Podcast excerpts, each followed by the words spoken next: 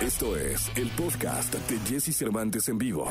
Es viernes, viernes 7 de enero del año 2022. El querido Gilgilillo, Gilgilillo, Gilgilín, el hombre espectáculo de México, al cual saludo con cariño. Mi querido Gilgilillo, ¿qué nos cuentas? Oye, este año viene, pinta muy bien para el teatro, mi Jesse. Ah, qué bueno. La verdad es que Está eh, pinta muy golpeado el teatro eh, con la pandemia 2020, le 2021 dieron fue una con cosa todo, la brutal. verdad. Sí, sí, porque por más que algunas obras se hubieran, pues, de alguna manera levantado, no, no alcanza. Eh. Un golpazo. No, no, no, y, pagarlo y todo. Porque además la gente imagina que el teatro nada más es, van, se paran los actores ahí y actúan. No, señor. Hay que pagar el hasta los zapatos que se ponen se pagan. Que vas a poner un prop ahí, que una taza y todo eso se paga. Que la escenografía, que el telón y aparte la operación. No, entonces está. Pero una de las alternativas importantes, creo que es interesante, que te habla mucho de esta eh, perseverancia que tiene Alejandro Gou, es justamente el musical de Charlie y la fábrica de chocolates. Llega el 6 de abril, un día antes de mi cumpleaños. Mi cumpleaños es el 7. Ah, pues ahí festejamos. Ahí festejamos. Entre chocolates. Dicen que está increíble. Que sí es el tour este de Broadway eh, que llega a México, obviamente. Pero dicen que el montaje está maravilloso. Que la verdad es que le están echando toda la carne al asador. No me extraña de Alejandro. Yo sé que Alejandro lo va a hacer maravillosamente muy bien. Que haga eso y que no haga desfiles. No. ¿Por qué no se pone a hacer desfiles y ahí va el- no. Lo suyo, lo suyo es el teatro. Ah, Y este- es que el entretenimiento. Es que el lugar es muy delicadillo.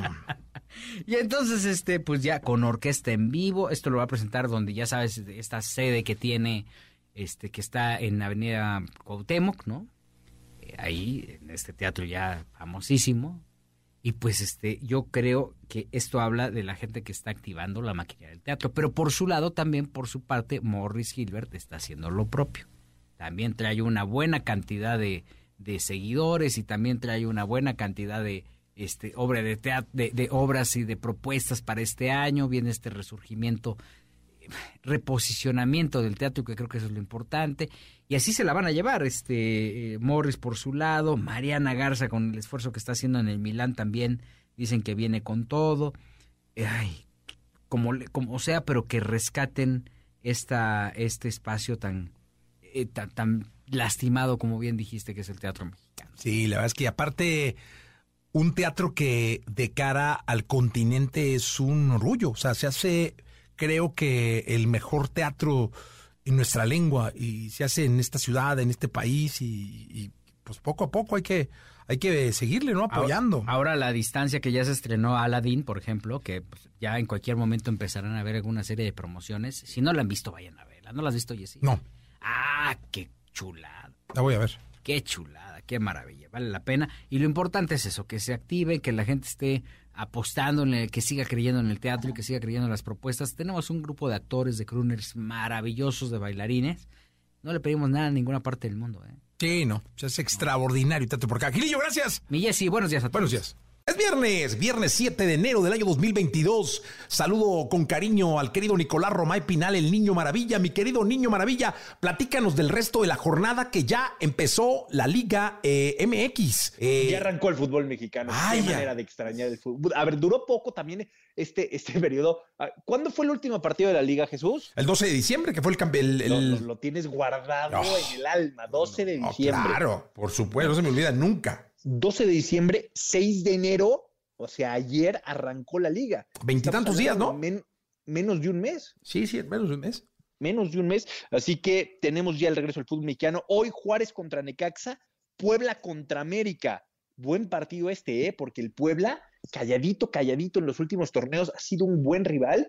Y América, pues lo platicamos esta semana, América con la obligación desde el día uno dar un golpe en la mesa. Oye, te voy a decir una cosa, eh, que el Puebla el- y el Necaxa ahora son los clubes que tienen más años sin ser campeones. No recuerdo la cantidad de años que tiene cada uno, pero cre- creo que ahora el Atlas siendo campeón, eh, pues ya el se le queda todo al Necaxa. No, no sé si son 22 y 29 años, no me sé la, la- la cantidad de años, pero son... Puebla Puebla- me parece que más de 30, creo que 31 y Necaxa veintitantos. Sí, no, no recuerdo exactamente, pero son estos dos clubes que juegan hoy justamente. Sí, hoy Juárez contra Necaxa, Puebla contra América. El día de mañana tenemos Monterrey contra Querétaro, Santos contra Tigres, Cruz Azul contra Tijuana Y el domingo, Pumas contra Toluca y Chivas contra Mazatlán. La jornada 1 del fútbol mexicano. La Liga MX arranca a lo grande. Oye, ¿Tigres contra quién va? Santos Tigres, ¿no? Santos Tigres. Ese es buen juego, ¿eh? Ese. ese es buen juego. Sí. Ese es buen partido. Sí, es buen partido. El día de mañana, 7 de la noche, en, Sa- en territorio Santos Modelo, o sea, en Torreón. Tigres tendrá que visitar a Santos. Los Tigres de Miguel Herrera. Oye, dime una cosa, ¿contra quién juega el Águila? Contra Puebla hoy. Ay, es América. Ese está bueno también, ¿eh? Ese muy buen. Es que Es Puebla calladito, calladito es un rival complicado. Sí, sí, sí. Este el Arcamón, el técnico, es un acertijo, ¿eh? Sí, sin duda. Sin duda. Mi querido Sí. Nicolache, pues este, lo escuchamos el lunes. Platicamos el lunes ya con todos los resultados para ir analizando y para ir, ya sabes, acomodando cómo va la Liga MX. Ya está, mi querido Nicolás Roma y Piral. El lunes platicamos, mi querido Nicolás. Un abrazo, continuamos con este programa. Acá estamos en XFM, tal y como lo dijimos, con las víctimas del Doctor Cerebro Show. Un gustazo tenerlos acá, desmañanados, pero felices, contentos como siempre. Eh, llegué en la mañana, muy temprano, y había dos atropellados ahí en la sala. Este, dije, finalmente, pues aquí están las víctimas, tienen que descansar, ¿no? Pero, ¿no? ¿Se quedaron a dormir aquí o, o- o llegaron en la mañana? Víctimas de la noche, ¿no? Este, Vamos a aprovechar para dormir en colchoncito, ¿no? Ya. Ahí- en el silloncito, sí. ¿Cómo están? Qué gusto verlos. 31 años, vamos a, a festejar juntos, caray. Estamos muy, muy contentos. 32, ¿no? Pero el festejo es de 31. Sí, señor. Sí, sí, sí. Acuérdate Sí. de la pandemia que se quedó en 31 ahí. Ah, sí. Pues este, contentos, agradecidos con el destino, la vida. Sobrevivimos. Fíjate que algunos de nosotros eh, nos dio COVID. eh, fue, fueron momentos difíciles, como todos los que ha estado pasando pues la las familias mexicanas. eh, y bueno, nos recuperamos, estamos retomando todo otra vez. Hay muchos proyectos eh, en pausa ahí que estamos retomando, desde canciones a presentaciones, a todo, pero ya te iremos platicando. Pero sí, este, muy agradecidos, porque la verdad estuvo muy, muy, muy difícil. Fue, fue, fue un- y, y en el proceso, pues, desafortunadamente parte de, muy importante de la familia Flores de nosotros pues eh, un integrante falleció y, fue algo muy muy muy difícil para nosotros pero fíjate que este show es como el primero al que regresamos para tocar en vivo y ensayamos y eso nos alegra mucho el corazón y, no- y nos este anima muchísimo porque eh, la verdad es que eh, fue un año muy muy muy difícil para nosotros Sí, la verdad es que ha, sido un año muy complicado para México, para el mundo. Eh, no hay una sola familia que no haya sufrido eh, alguna pérdida. Y cuando hablo de pérdida, hablo de pérdida humana, de pérdida económica, de pérdida laboral, de emocional, sentimental.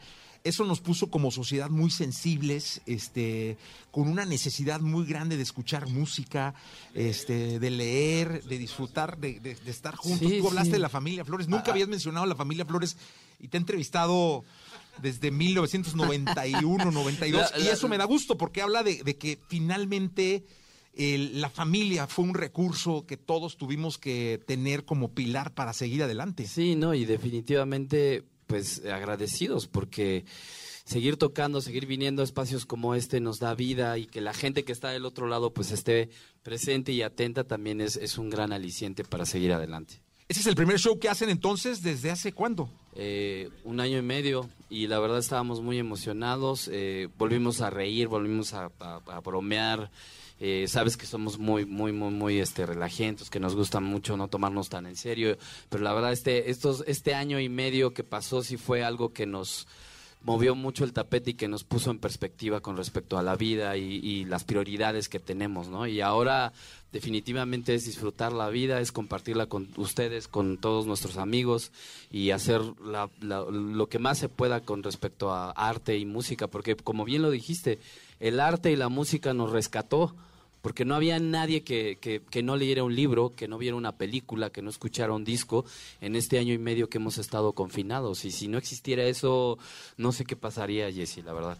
Y fíjate que yo tuve la fortuna de no, de- no, me contagié, o sea, anduve la, la- la- no, no, no, pero anduve con, lo- con el asunto de la chamba y todo y lo vi pasar, ajá, pero no, tuve la fortuna de, de- de ser de los que no, no nos contagiamos, pero sé, tengo muchísimos amigos que sí, y se sienten como nuevos después de haber salido Uy, sí. por Sí, la sí. presión psicológica que te cae cuando sabes que... que- que Y es muy cierto lo que dices, porque eh, tiene que ver mucho también la, la manera en la que lo tomes. Si, si andas muy paranoico, si de repente te sobreinformas, eh, la verdad es que es más fácil que, que caigas, ¿no? Y bueno, obviamente pues tienes que tener una condición física chida, ¿no? Eh, Por ejemplo, ustedes no pararon, la radio no paró, los locutores no pararon, la gente de televisión no ha parado, entonces eso nos ha mantenido pues cuerdos. Sí, y con la y sobre todo con la conciencia de seguirse cuidando, caray, porque esto sigue con un nivel mucho menor porque hemos como sociedad actuado, pero sí hay que seguirse hay que seguirse cuidando de alguna forma como nos vayan dictando las, las autoridades sanitarias. Escuchamos algo por fin en sí, vivo. Sí, claro que sí. las del. Celebrando Cerebro la vida. Show. Celebrando la vida, dedicado para todos dejo, ustedes. venga. Va, esta canción que sigue es una canción que no íbamos a tocar, pero la tuvimos que tocar ahora, porque es una canción que pues es- es muy emblemática.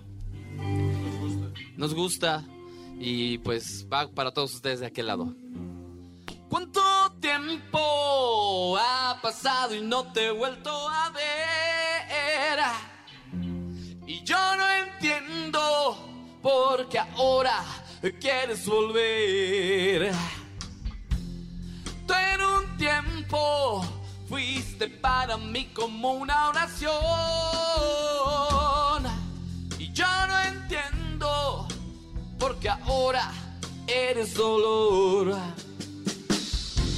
Y a tus amigos me dijeron que quieres volver otra vez, otra vez. Y yo lo siento, no va a ser.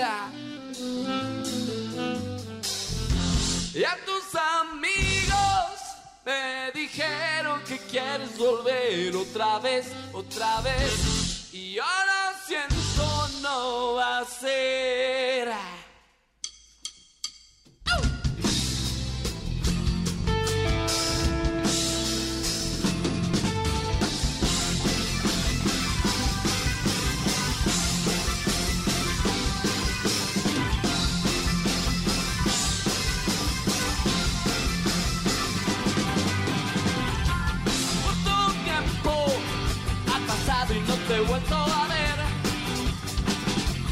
Yo no entiendo por qué ahora quieres volver. Tú un tiempo fuiste para mí como una oración. Yo no entiendo por qué ahora eres dolor. Y a tus amigos me dijeron que quieres volver otra vez, otra vez.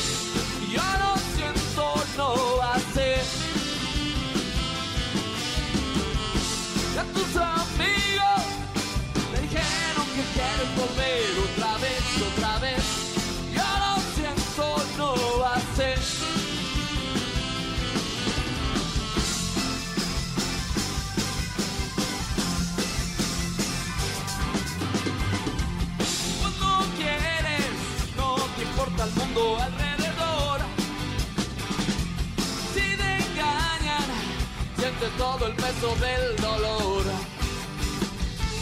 Tan difícil comprar estando muerto al sentir. Pero no olvides que te llevaste mi corazón. A tus amigos me dijeron que quieres volver otra vez, otra vez.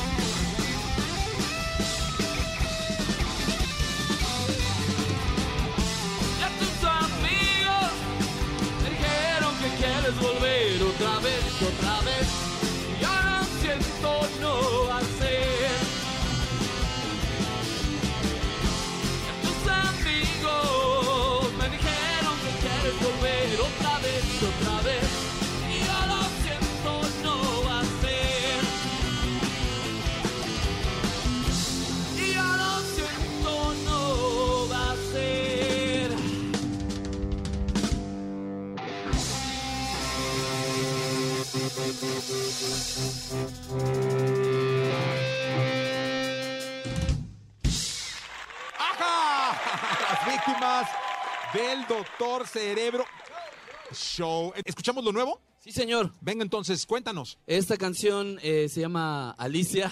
Este, ya se está cayendo el chipo. Mi chipo, tranquilo. No te pases. Perdón, ¿qué? ¿Carretera? Carretera. Ah, muchas es sencillo, gracias. ¿no? Sí, señor. Y esto nos es un viaje en el tiempo. eh, de hecho, eh, habíamos contactado a Mijares para que se aventara un palomazo, pero le dimos miedo. Sí, sí, sí. Bueno, Pero bueno. pero mira. Eh, No, no, pero le gustó la canción, de hecho, la escuchó. Buen cuate aparte, lo conocemos de años, de, de la extinta Emi, hace mucho tiempo estuvimos Uh, sí. en la misma disquera. Entonces, cuatísimo, o sea, eh, eh, esta canción es un viaje en el tiempo, eh, cuando se escuchaban los sencillos en las estaciones de radio AM y FM en los ochentas en español, porque te acuerdas que todos los baladistas en español querían hacer rock cuando se puso de moda. el- Sí, el ¿cómo rock, no? Sí, sí, sí. Querían- Estaba Laureano Brizuela, estaba... El ángel del rock. Y, era- y el ángel del rock, mano. Y ahora nosotros vamos a hacer pop rock. A ver qué les parece. Venga entonces. Chido. Aquí los dejo. Jesse Cervantes en vivo. El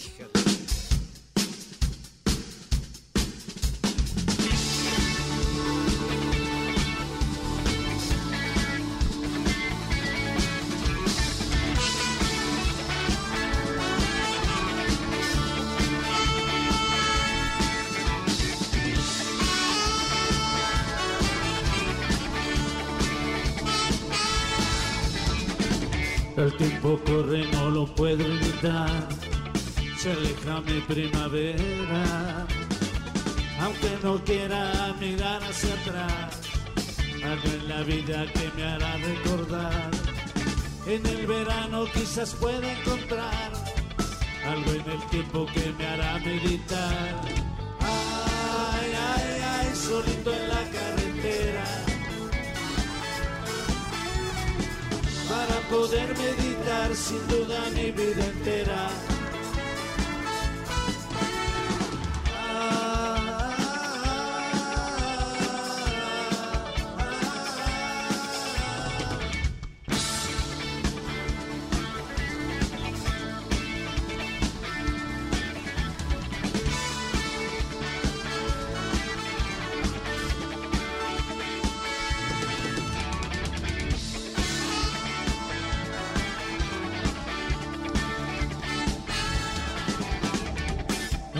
En el otoño ya llegará un aliciente que me pueda calmar. El tiempo corre y no lo puedo evitar. Ni con dinero se puede comprar. Ay, ay, ay, solito en la carretera. Para poder meditar sin duda mi vida entera.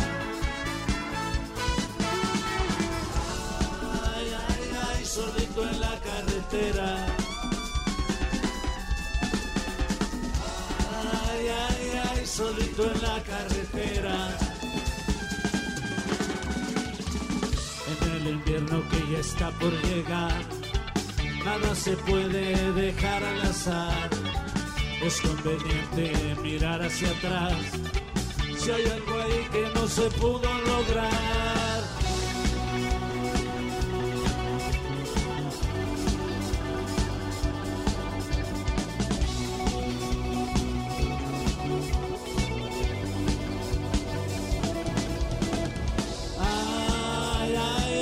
Solito en la carretera.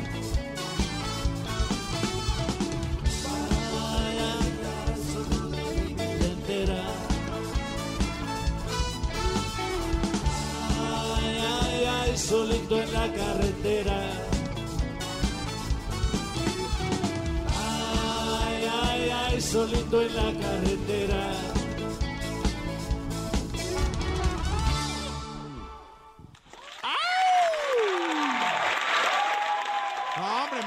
¿Para qué queremos al Mijares? Y aquí Nuevo está el chico, lanzamiento. chinga. No, no, no, no. Oye, no, está, está, está Esos dotes, caray, no, hombre, maestro, el maestro, carajo, ¿no? Sí, no, no, re- ¿Qué sacando... les digo? ¿Qué les digo? Ah, Lo que pasa es que como el Chipo no tuvo boda, quiso hacer una rola para que todo el mundo baile en sus bodas. Entonces, esa es la idea de esta canción. Por eso, para que ya cuando todas. menos a las Sí, bodas. por lo menos bodas y 15 años, ¿no? Oye, pero no, y aparte, Mel, la intención estratégica de que los contraten para bodas. Exactamente. Sí, o sea, el. Chipo Digo, casi siempre- siempre, nos, nos, nos contra- Ah, no, hombre, de chiquillos y de bodas. Y Sí, bautizos. no, hombre, se- olvídate. Pues, sí, lo que, Bautizos, muchos Lo que bautizos, hubo sí, tiempo fue de hacer chiquillos, ¿no? Entonces, sí, Sí. no, no, no. eso Sí, sí, sí, sí. bautizos, bodas, todo lo que no se pudo festejar, lo vamos a tener que festejar. Y ya están las víctimas para las bodas con la actuación del querido Chipo. del buen chipote. Ajá. Y van a estar sacando este sencillos, canciones Sí, sí, nuevas. hemos estado sacando material nuevo, vamos a estarlo sacando eh, para que sea como marco con respecto a lo- al aniversario. Entonces vamos a estar sacando canciones, presentándoles canciones nuevas a toda la banda. eh, y vamos a sacar un disco nuevo ya con toda la recopilación de estas canciones más temas nuevos a fin de año, si la vida y el universo nos los, nos los permite. Y pues bueno, pues vamos a eh, tener mucho material de, de víctimas. Y yo creo que de muchos artistas, porque muchísima gente pues tuvo, estuvo creativa, tuvo que desahogar muchísimas situaciones y yo creo que va a haber muchísimo material, lo cual es, es bueno, fíjate, es, es en lugar de, de- de pensar como en competencia o, o o en sobreexposición, creo que va a ser muy interesante y muy enriquecedor, porque hay proyectos nuevos muy buenos y hay gente que está regresando de- de viejos proyectos, ¿no? Entonces hay de todo, ya ves, este, regresó Mijares con Lucero, por ejemplo. Sí, mira, con Lucero. Es que por eso no quiso, porque dijo, no, no sí, vaya, no, dijo no, que vaya a pensar Lucero, ¿no? Pues, no va a decir Lucerito que no. Sí, con o el rey show. Lupero con las víctimas. Bueno, pues muy bien. La verdad es que, ¿qué Carlos escuchamos? Trejo en el sax. ¿Qué escuchamos, abuelo? Esto es nuevo, esto se llama El Esqueleto. No, Ahí no, está no, en la lista. vamos con esta, vamos sí, con sí. esta, sí, ok, esto es nuevo, este es estreno para que vean como que va variado todo lo nuevo. Alicia. Alicia, Se venga. llama Alicia, a ver qué Vámonos. les parece. Esto va dedicado a toda la gente que nos ha seguido, a la gente que eh, le gusta la música de rock eh, en español y sobre todo también a la gente que ha experimentado con su música, con su arte durante toda esta pandemia que ha sido complicado, ¿no? Pero bueno, pues ya estamos aprovechando este gran espacio, este gran escenario. Y gracias, ¿eh? Porque sí, no habíamos tocado hasta hoy. ¡Vámonos! Jesse Cervantes en vivo. Cuéntame.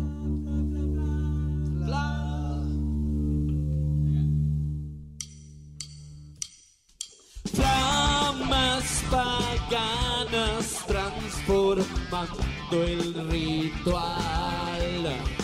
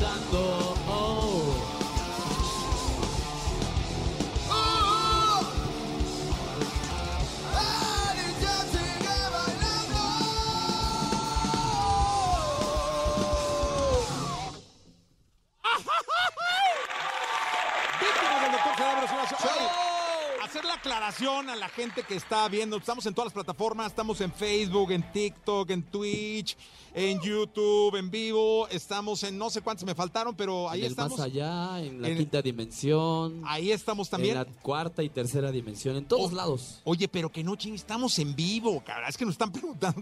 Digo, gracias al ingeniero y a ustedes suenan espectacular, pero no, estamos totalmente en vivo, eh, en, en viernes, en la radio y, y- y en la mañana, que está cabrón, pero sí, sí. Para la gente que pregunta, ¿no? Totalmente en vivo. Eh, dice, ese chipo es una leyenda en redes, genial verlos con esa energía en Chimalhuacán, que vive el rock. Ve, me estaban diciendo que era playback. Le digo, no, ¿cómo playback? Pues en ningún momento de Guadalajara, de Cuautitlán, de Monterrey. Sí, Este, no, estamos tocando en vivo, así de, así de chido suenan las víctimas. ¿Cómo? Pero, pero también así de chido está el ingeniero de hoy. Es buenísimo. Mike, Mike, el Mike. Sí, no, además, lo, hace el alebrije, según. No, ya, ya tiene un buen de rato en el rock and roll este Mike. Sí, Ya, sí, no, pero la sabe. digo, la verdad es que sí es, termina siendo un honor que digan ese, porque sí que ¿Cómo está se llama sonando el ingeniero, espectac- el maíz? El- el- pues qué gusto tenerlos acá, de verdad. ¿Nos despedimos con el esqueleto? Sí, señor, claro Venga. que sí. Entonces, gracias a las víctimas por estar acá. No, a ustedes, muchísimas gracias. Los queremos mucho. Gracias, Jess. Y de veras agradecidos. Estamos de regreso. Ya está, y eso es lo mejor. Gracias. Las víctimas. Ya. Jesse Cervantes en vivo.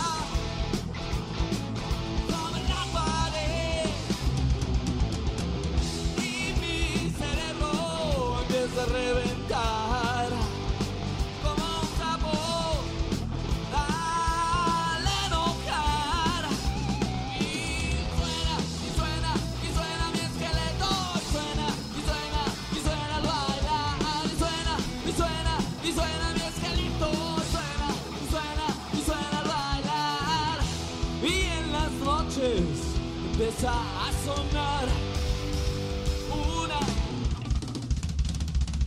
Que no me deja soñar deja soñar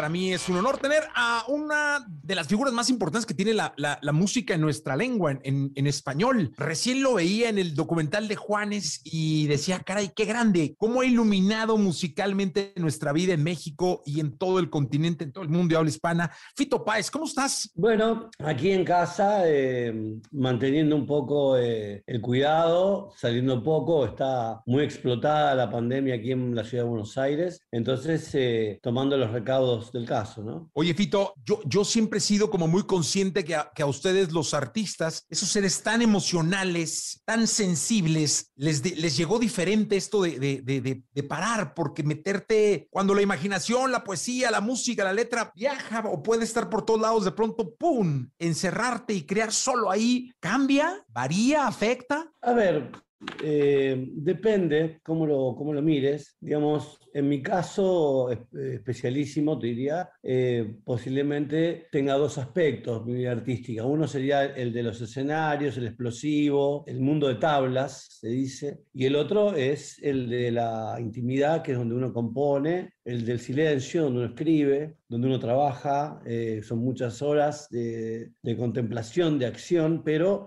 en soledad. No necesitas nada más que un, pa- un papel, un lápiz, un instrumento y a veces ni siquiera el instrumento. Entonces, yo te diría que esto, este año largo, por lo menos el primer año, te diría, o hasta, hasta diciembre, que fue donde pude salir unos meses a una casa de campo y que fueron meses de encierro total, te diría, aproveché mucho las mieles de mi oficio. Entonces, terminé el guion de una película que tenía pendiente ya hacía un año, digamos del 2018, 2019. Entonces, eh, primero terminé eso, después escribí una parte de, una, de mi biografía hasta los 30 años, que es un- son casi 650 páginas, sentado en esta misma silla, y después compuse eh, gran parte de los tres álbums que voy a grabar eh, a partir de la semana que viene, si Dios quiere. El encierro, digamos, en un sentido, eh, pude aprovecharlo, capturarlo, concentrarme y no, no sufrí el, lo que sea la angustia de no estar en acción, porque estuve en acción de otra manera. ¿no? Oye, Fito, ¿dónde, ¿dónde grabaste o cómo grabaste tu primera canción? La primera, primera, primera que dijiste, creo que puedo. Ah, a ver, supongo que en- en- con el piano de Abu Foster en la, en la casa de la calle Balcarce, en Rosario, con algún grabador, supongo que debe haber sido el primer Aiwa que me regaló mi papá, que era un Walkman muy chiquito, que, con unos auriculares, y tenía la, la posición del rec para poder grabar. Entonces supongo que allí debo haber grabado eh, las primeras cosas, ¿no? Eh, después venían unos grabadores, ¿te acordás que eran unos, unos como unas radios, parecían eh, horizontales, que ponías el cassette y podías poner también la función de play rec juntas y ahí también te grababas. Así que supongo que debe haber sido entre los años 78, 79, por ahí, ¿no? ¿Qué recuerdos? Yo siempre he dicho que somos una generación muy gloriosa por haber tenido la oportunidad de ver esta evolución de la música, ¿no? De aquella época a hoy que todo está en la palma de la mano. Y eso nos lleva a reflexionar eh, en torno a que hoy vivimos un mundo de canciones, ¿no? Es decir, ya eh, el, el nuevo artista piensa en, en- y sobre todo ahora con la pandemia, ¿no? Canciones, canciones, canciones, canciones. Ya, ya el concepto del álbum como que no lo tienen muy en mente la gran mayoría de los nuevos artistas. Que sembraron. Se van a perder el placer de desarrollar una obra, quiero decir. Yo creo que las canciones eh, siempre necesitan habitar, como es como las personas, necesitan estar en comunicación con otras canciones para, para tener resonancias, para, tener, eh, para ser puestas en un contexto, para que vivan con, con otras y que esa totalidad eh, sea el marco en el cual viven y respiran, ¿no? Porque si no le estás exigiendo a cada canción que, que cuente algo muy específico o que cuente el mundo o que cuente el cosmos. Entonces es, es- muy difícil. Sería, para mí, este tipo de, generación de, de proyectos artísticos eh, la dejan muy sola la canción, la abandonan a un universo muy eh, muy finito y muy... eh, la, mu- la- la- la abandonan en el vacío, te diría, porque nadie la recupera después, la canción pierde valor, pierde peso, se muere de hambre, te diría. Y hablando de eso, justamente una de las canciones que marcó mi vida, de hecho no sé por qué siempre que me siento como, ya sabes, raro, deprimido, que me viene un problema, recurro a esa canción. Y eso le debe pasar a millones de personas. De hecho, cuando te vi en Viña del Mar, 2004, por ahí, 2005 debe haber sido, yo como mexicano porque estaba Arjona, creo que estaba Molotov también en, el- en esos días de festival, pero me tocó verte y cuando la escuché, sin darme cuenta, estaba llorando. Eh, y es a un lado del camino. Y yo siempre te quise preguntar cómo, cómo nació esa canción. Me fue muy curioso, verdad, porque yo venía de años de yermos, te diría, de, de mucha sequía, que o sea, estaba produ- producía y hacía cosas. Eh, fue después del Circo que vino ese periodo, te diría que duró casi, casi cuatro años, en el cual me dediqué a otras cosas, ¿no? Eh, más que a componer, compuse algunas cosas como El cadáver exquisito, eh, eh, Tus regalos deberían de llegar, Dales Dar, Euforia, Después compuse el disco con Sabina en el 97, pero no, no, no podía eh, estar yo otra vez en escena solo eh, y que, me gustara algo. Y fueron largos años en los cuales me dediqué a la vez a estudiar música, aproveché también eso. eh, que no me salía nada, o que no me salía nada que me gustara en realidad. Y nada, tuve la suerte de salir de gira con, con orquestas, aprendí a cantar con la Camerata Bariloche, aprendí a cantar con, con una orquesta de cámara, aprendí con, lo que era la dimensión de poder interpretar de una orquesta. Y las cosas salían, estaban allí detenidas compositivamente. Te diría que lo más lejos que llegué en ese periodo fue el álbum que compusimos junto con Joaquín, que él hizo la letra y yo la música. Pero en un momento del 99, eh, después de tanto silencio, apareció como un chorro, tenía como, si- casi como si me hubieran dictado cada palabra eh, al lado del camino. Eh, imparable, era un, era un borbotón, era un, un- un chorro de leche caliente eh, expandido eh, hacia afuera, ¿no? con una fuerza, y me produjo una emoción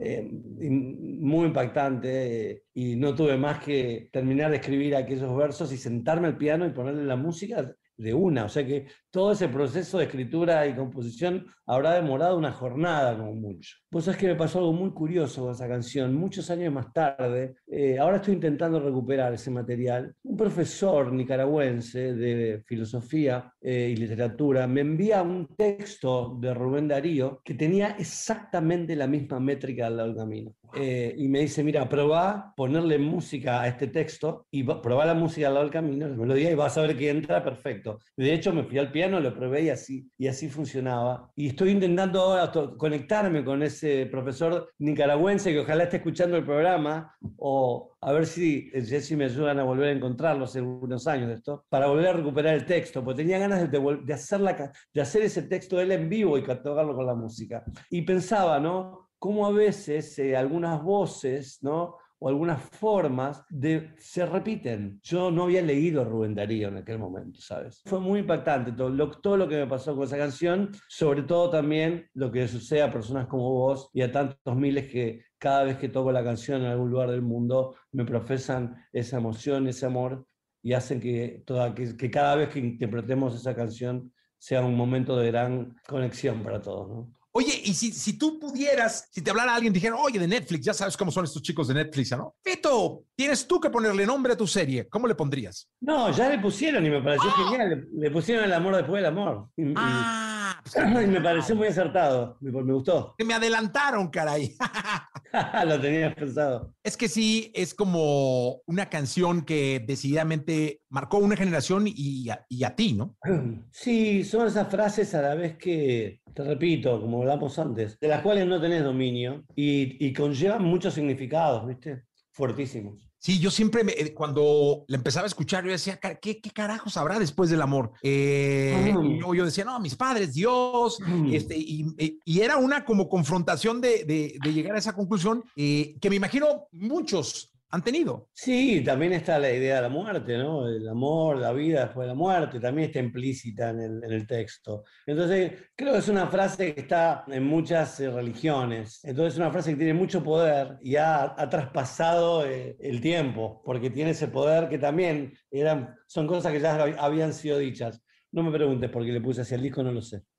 Fito, un placer eh, hablar contigo, aprender de ti, eh, Ah, como hemos aprendido con, con la música, con los conciertos que te hemos visto. Eh, gracias de verdad por esta charla. Gracias a ti, Jessy, muy amable por tu tiempo también. Y esperemos que estos tiempos eh, no se, nos dejen alguna enseñanza y que aprendamos a querernos mejor entre todos. Oye, mándale un saludo a México. México, México es mi casa, es mi, en mi familia, o sea, mi vida no está incompleta sin México, porque en México me enamoré, en México me emborraché, en México me caí, me levanté, hice conciertos, hice amigos, tuve amantes, me desperté borracho tirado en el medio de la ruta, en fin, casi me hago en el mar, vi el mejor cine o gran parte del cine que más me gusta de mi vida, viajé por casi todo el país, leí a los autores más apasionantes, vi los murales de Orozco por casi todo México, Eh, entonces, en fin, no sería nada sin México, sin Agustín Lara, no sé, no me imagino la vida sin México, los amo con toda mi alma. Gracias, Fito Páez, por, por este tiempo, por, por tu energía, porque eres un hombre de muchísima energía. Muchas gracias, Fito. Que tengas mucha salud para ti, para tu familia y que nos sigas dando música, cine, literatura y todo, eh, ahora series, eh, toda la vida. Con todo,